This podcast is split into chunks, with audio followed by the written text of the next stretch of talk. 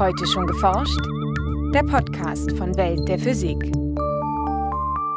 Herzlich willkommen zur 183. Folge. Es begrüßen Sie Jens Kube und Maike Pollmann. Mit dem AMS-2-Experiment an Bord der Internationalen Raumstation untersuchen Wissenschaftler seit einigen Jahren die Eigenschaften der kosmischen Strahlung, also von Protonen, Elektronen und anderen Teilchen, die aus den Weiten des Weltalls auf die Erde treffen und teils die gesamte Milchstraße durchquert haben. Die AMS-Daten, die wir bisher veröffentlicht haben und auch die kommenden Publikationen, sind so präzise, dass der Ball jetzt äh, bei den Modellierern ist, bei den Theoretikern, die uns diese Transportprozesse im interstellaren Medium beschreiben. So Iris Gebauer vom Karlsruher Institut für Technologie. Wie der AMS-2-Detektor die Teilchen der kosmischen Strahlung vermisst und welche Bedeutung diese Daten für die Astrophysik haben, das hören Sie im heutigen Schwerpunkt.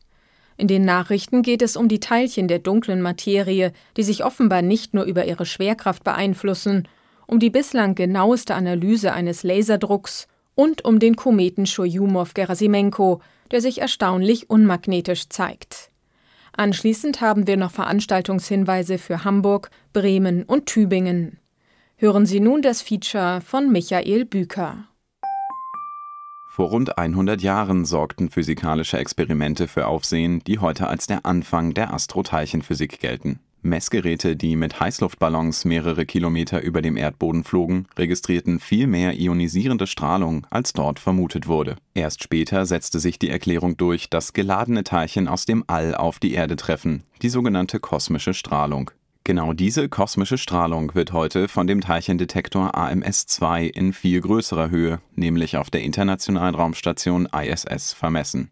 AMS-2 besteht aus verschiedenen Detektorkomponenten, die es gemeinsam erlauben, die verschiedenen Arten von Teilchen, aus denen die kosmische Strahlung besteht, auseinanderzuhalten. An der Auswertung der Daten von AMS-2 arbeitet auch Iris Gebauer vom Karlsruher Institut für Technologie. AMS2 ist ein Teilchendetektor, der ist jetzt seit Sommer 2011 auf der Internationalen Raumstation und AMS2 steht für Alpha-Magnetspektrometer. Dieser Name Alpha-Magnetspektrometer, der zielt auch gleich schon auf den Kern des Experiments. Wir haben nämlich einen Permanentmagneten ähm, im Zentrum unseres Detektors. Ähm, der schließt einen Spurdetektor ein. Mit diesem Spurdetektor vermessen wir die Spur von geladenen Teilchen. Wenn geladene Teilchen auf den Detektor treffen, wird ihre Flugbahn durch den zentralen Magneten gekrümmt. Diese gekrümmte Flugbahn wird dann vom Spurdetektor, einer Komponente des AMS-2-Experiments, aufgezeichnet. Aus der Form der Spur können die Wissenschaftler auf Impuls und Ladung der einfallenden Teilchen schließen. Andere Detektorkomponenten messen ihre Energie. So kann AMS-2 die verschiedenen Teilchen der kosmischen Strahlung voneinander unterscheiden Dazu zählen energiereiche Photonen, leichte geladene Teilchen wie Elektronen und Positronen sowie schwere Protonen, Antiprotonen und sogar ganze Atomkerne. Ein wichtiges Anliegen der Forscher ist dabei, zwischen Materie und Antimaterie zu unterscheiden. Im Vergleich zu anderen ähnlich vielseitigen Experimenten ist AMS-2 ein kleines Instrument, für ein Experiment im Weltraum allerdings eher groß AMS2 ist deutlich kleiner als ähm, der CMS-Detektor am LHC. Wir brauchen natürlich einen Träger, ähm, der in der Lage ist, den Detektor ähm, in den Weltraum zu bringen. Und AMS hat eine Höhe von vier Metern äh, und eine Breite von ungefähr drei Metern. Das bedeutet, ein Detektor von dieser Größe, den kann man nur mit dem Space Shuttle auf die Station bringen. Der Vorläufer und Prototyp AMS-1 war im Jahr 1998 für zehn Tage an Bord eines Space Shuttle im All getestet worden. Gleich darauf begann die Konstruktion von AMS-2. Mit dem vorletzten aller Shuttleflüge wurde AMS-2 schließlich im Jahr 2011 zur Internationalen Raumstation gebracht. Mit dem Start ins All mussten die Entwickler und Forscher ihr Experiment gewissermaßen abgeben. Es musste den enormen Beschleunigungen und Vibrationen des Starts sowie dem Vakuum und den enormen Temperaturunterschieden im All standhalten, ohne dass nachträgliche Reparaturen oder Justierungen eingeplant werden konnten. Das, glaube ich, wirklich Spannende für alle und auch für mich hier war gar nicht der Start selber, sondern es war der Moment, als wir im Orbit waren und das erste Mal den Detektor angeschaltet hatten. Und als man dann die Nachricht hörte, dass wir die Daten haben und dass alles funktioniert wie erwartet, das war, glaube ich, der Moment, wo alle Leute realisiert haben, dass das jetzt losgeht, dass jetzt der Vorhang aufgeht und das Licht angeht. Die internationale Raumstation kann AMS-2 derzeit als einziger Ort im All dank großer Solarpanels die benötigte elektrische Energie von 2000 Watt zur Verfügung stellen. Angesichts der Datenmenge, die das Experiment hervorbringt, profitieren die Forscher auch von der guten Verbindung zur Erde, die eine Datenrate von mindestens 9 Megabit pro Sekunde für AMS-2 garantiert.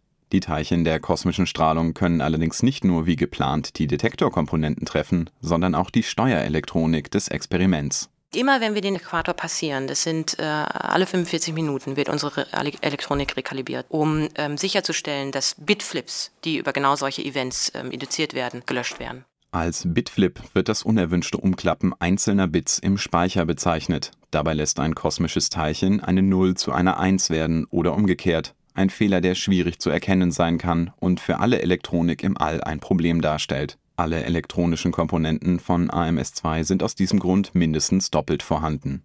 Iris Gebauer und ihre Kollegen widmen sich in Karlsruhe der Suche nach dunkler Materie. Es geht unter anderem um das ungelöste Rätsel der Bewegung von Galaxien, deren Rotation sich völlig anders vollzieht, als es die bekannten Gesetze der Schwerkraft vorgeben. Die meisten Wissenschaftler nehmen an, dass es eine unsichtbare Art von Materie gibt, welche die Rotation von Galaxien beeinflusst. Ein Beweis für die Existenz dieser dunklen Materie steht aber noch aus. In Karlsruhe werden deshalb Daten von AMS-2 auf deren Spuren untersucht alle unsere Messungen ähm, sind relevant und interessant. Ähm, es hängt natürlich von der Fragestellung ab. Wenn man sich äh, für dunkle Materie interessiert, dann sind jetzt besonders die Antimateriekanäle, also Positronen und Antiprotonen, ähm, interessant. Antimaterieteilchen in der kosmischen Strahlung entstehen laut gängigen theoretischen Erklärungsmodellen vor allem dadurch, dass hochenergetische Materieteilchen wie Elektronen und Protonen durch die Galaxis fliegen und dabei mit Staub, Gas und dem galaktischen Magnetfeld wechselwirken. Experimente haben aber einen größeren Anteil an Positronen in der kosmischen Strahlung nachgewiesen, als es diese theoretischen Modelle erlauben, so etwa das kleinere Teilchenexperiment Pamela, das seit 2006 auf einem russischen Erdbeobachtungssatelliten mitfliegt in unseren herkömmlichen Modellen stammen all unsere lokal beobachteten Positronen aus diesen Proton-Gas-Wechselwirkungen und es ist unmöglich, über diesen Transportprozess ähm, einen solchen Anstieg zu erzeugen in diesem Positronenanteil, wie ihn Pamela beobachtet hat. Diese Beobachtung des Pamela-Experiments konnte AMS-2 inzwischen bestätigen. Die Wissenschaftler gehen nun zwei Vermutungen nach, um den beobachteten Positronenüberschuss zu erklären. Entweder sind die theoretischen Modelle für die Wechselwirkung von Protonen und Gas in der Galaxis schlicht unvollständig, oder die überschüssigen Positronen stammen aus Zerfällen von dunkler Materie. Dieser zweiten Theorie liegt die Annahme zugrunde, dass Teilchen der dunklen Materie zerfallen und dabei Paare gewöhnlicher Materie und Antimaterieteilchen erzeugen können um also zwischen unvollständigen theoretischen Modellen und einer tatsächlichen Entdeckung dunkler Materie unterscheiden zu können, muss die Theorie der Wechselwirkung von kosmischer Strahlung mit Staub, Gas und dem Magnetfeld der Galaxis besonders gründlich überprüft werden. Das ist jetzt das erste Mal, dass wir in einer Situation sind, in dem äh, uns die Daten wirklich ganz offensichtlich dazu zwingen, zurück an den Schreibtisch zu gehen und unsere Modelle zu erweitern ähm, und unsere Modellannahmen zu überprüfen und zu sehen, ob wir Unsicherheiten ausmerzen können. Bevor man dann sagt, okay, das ist jetzt genau das Signal. Denn um teilchenphysikalische Aussagen zu machen, um teilchenphysikalische Kandidaten voneinander unterscheiden zu können, brauchen wir ein sehr genaues Wissen darüber, wie unser Signal aussieht. Bisher sind die von AMS-2 gesammelten Daten nur zum Teil mit dem angenommenen dunkle Materie-Zerfall vereinbar. Der gemessene Überschuss an Positronen passt zu dieser Hypothese, allerdings wurden bisher zu wenige Antiprotonen gemessen, die es ebenfalls geben müsste. Die aktuell verfügbaren Daten sind aber ohnehin nur ein Zwischenstand, denn AMS-2 soll noch so lange aktiv bleiben, wie die internationale Raumstation in Betrieb ist, was nach aktuellem Stand bis mindestens 2024 der Fall sein soll in der Zwischenzeit müssen vor allem die physikalischen Erklärungsmodelle für die kosmische Strahlung in unserer Galaxis überprüft und ausgebaut werden, um aus den Daten neue Erkenntnisse gewinnen zu können. Die Tatsache, dass unsere Modelle ähm, äh, den Daten hinterherhinken, wurde schon in den letzten Jahren, also auch schon mit Pamela, deutlicher und deutlicher. Es ist nur so, dass mit AMS so offensichtlich wird, dass sich niemand mehr ähm, dagegen wehren kann, dass dieser Schritt jetzt äh, notwendig ist. Es ist richtig, dass äh, AMS jetzt tatsächlich das Zeitalter der Präzisionsastroteilchenphysik für die galaktische kosmische Strahlung aufmacht. Nachrichten die Teilchen der rätselhaften dunklen Materie beeinflussen sich offenbar nicht nur über ihre Schwerkraft, sondern auch über eine weitere, wenn auch äußerst schwache Wechselwirkung. Darauf deutet erstmals die Untersuchung eines Quartetts kollidierender Galaxien in einem fernen Galaxienhaufen hin. In einem der Sternsysteme habe sich die dunkle Materie durch ihre Selbstwechselwirkung um 5000 Lichtjahre gegenüber der normalen leuchtenden Materie verschoben, berichtet ein internationales Forscherteam im Fachblatt Monthly Notices of the Royal Astronomical Society. Um die Bewegung der Materie im Universum zu erklären, wird die Existenz der dunklen Materie postuliert. Sie tritt mit normaler Materie nur durch Gravitation in Wechselwirkung Untereinander, so zeigte eine frühere Analyse, treten die hypothetischen Teilchen der dunklen Materie zusätzlich zur Schwerkraft noch schwächer miteinander in Wechselwirkung als die Kernbausteine der normalen Materie. Die neuen Beobachtungen mit dem Hubble-Weltraumteleskop und dem VLT der ESO zeigen nun, dass diese schwache Selbstwechselwirkung tatsächlich vorhanden sein muss im beobachteten kollidierenden Galaxienquartett ist die Lage von dunkler und sichtbarer Materie gegeneinander verschoben, nur erklärbar mit der schwachen Selbstwechselwirkung der dunklen Materie, so die Wissenschaftler. Das Druckbild eines Laserdruckers mag auf den ersten Blick scharf aussehen, doch mit drei verschiedenen Messmethoden zeigten Wissenschaftler der Universität Jyväskylä in Finnland nun, dass sich der Toner mit seinen Pigmenten sehr unregelmäßig auf dem Papier verteilt. Wie die Forscher in der aktuellen Ausgabe der Fachzeitschrift Journal of Applied Physics berichten, könnte mit den neuen Ergebnissen die Effizienz dieses Druckverfahrens erhöht werden. Für ihre Analyse druckten die Wissenschaftler einfarbig schwarze Areale auf verschiedene Papiersorten. Mithilfe von tomographischen Verfahren ermittelten sie dann die räumliche Struktur der bedruckten Flächen. Zusätzlich tasteten sie die Oberfläche mit einem Laser ab und berechneten aus den Reflexionen ein Höhenprofil des bedruckten Bereiches. Abschließend verdampften sie mit intensiven Laserpulsen den Toner an einigen Stellen, um die Dicke der Tonerschicht zu bestimmen. Mit den Messdaten aus allen drei Methoden erstellte das Team dann ein hochaufgelöstes dreidimensionales Abbild der Tonerverteilung. Dabei zeigte sich, dass die Dicke der Tonerschichten zwischen einem und vier Mikrometer schwankte. Verantwortlich dafür ist die unregelmäßige Struktur des Papiers. In mikroskopisch kleinen Mulden sammelt sich mehr Toner als auf den ebenso kleinen Erhebungen.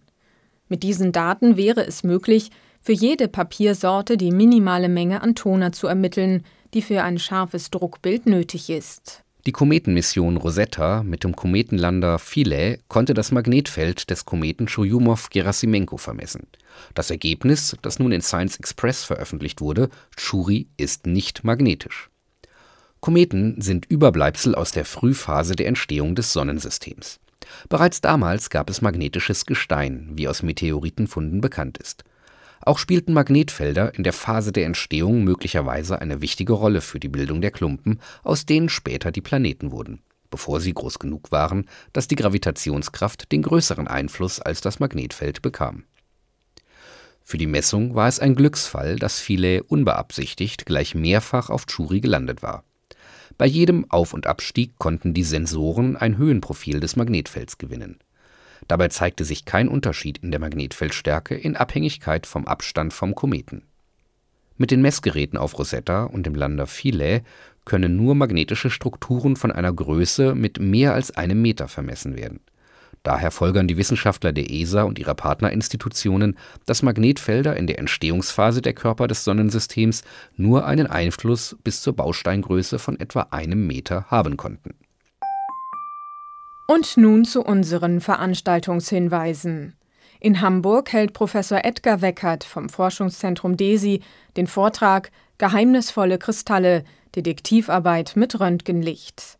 Um den atomaren Aufbau von Kristallen in Detail zu verstehen, setzen Wissenschaftler moderne Synchrotronstrahlungsquellen und leistungsfähige Computer ein. Mehr über die Methoden der Kristallographen am 22. April um 17 Uhr im Bistro auf dem DESI Campus in Hamburg-Bahrenfeld. Im Haus der Wissenschaft in Bremen findet am 27. April der Vortrag Schwarze Löcher von Professorin Jutta Kunst-Drolshagen von der Uni Oldenburg statt. Der Vortrag findet in der Veranstaltungsreihe 100 Jahre allgemeine Relativitätstheorie vom Zentrum für angewandte Raumfahrttechnologie und Mikrogravitation ZARM statt Haus der Wissenschaft Bremen, Montag, 27. April 19.30 Uhr im Olberssaal. Der Eintritt ist frei. Zum Internationalen Jahr des Lichts 2015 veranstaltet die Uni Tübingen die Vorlesungsreihe Facetten des Lichts, bei der Wissenschaftler aus verschiedenen Fachbereichen zu Wort kommen. Am 27. April spricht zum Beispiel Professor Klaus Zimmermann von der Uni in Tübingen zum Thema Quantenoptik und geht dabei der Frage nach, was Licht eigentlich genau ist. Zu hören am 27. April um 20 Uhr im Hörsaal 25 der Universität Tübingen. Das war's für heute. Bleiben Sie wissenschaftlich und laden Sie uns auch nächstes Mal wieder herunter. Welt der Physik wird Ihnen präsentiert vom Bundesministerium für Bildung und Forschung und der Deutschen Physikalischen Gesellschaft.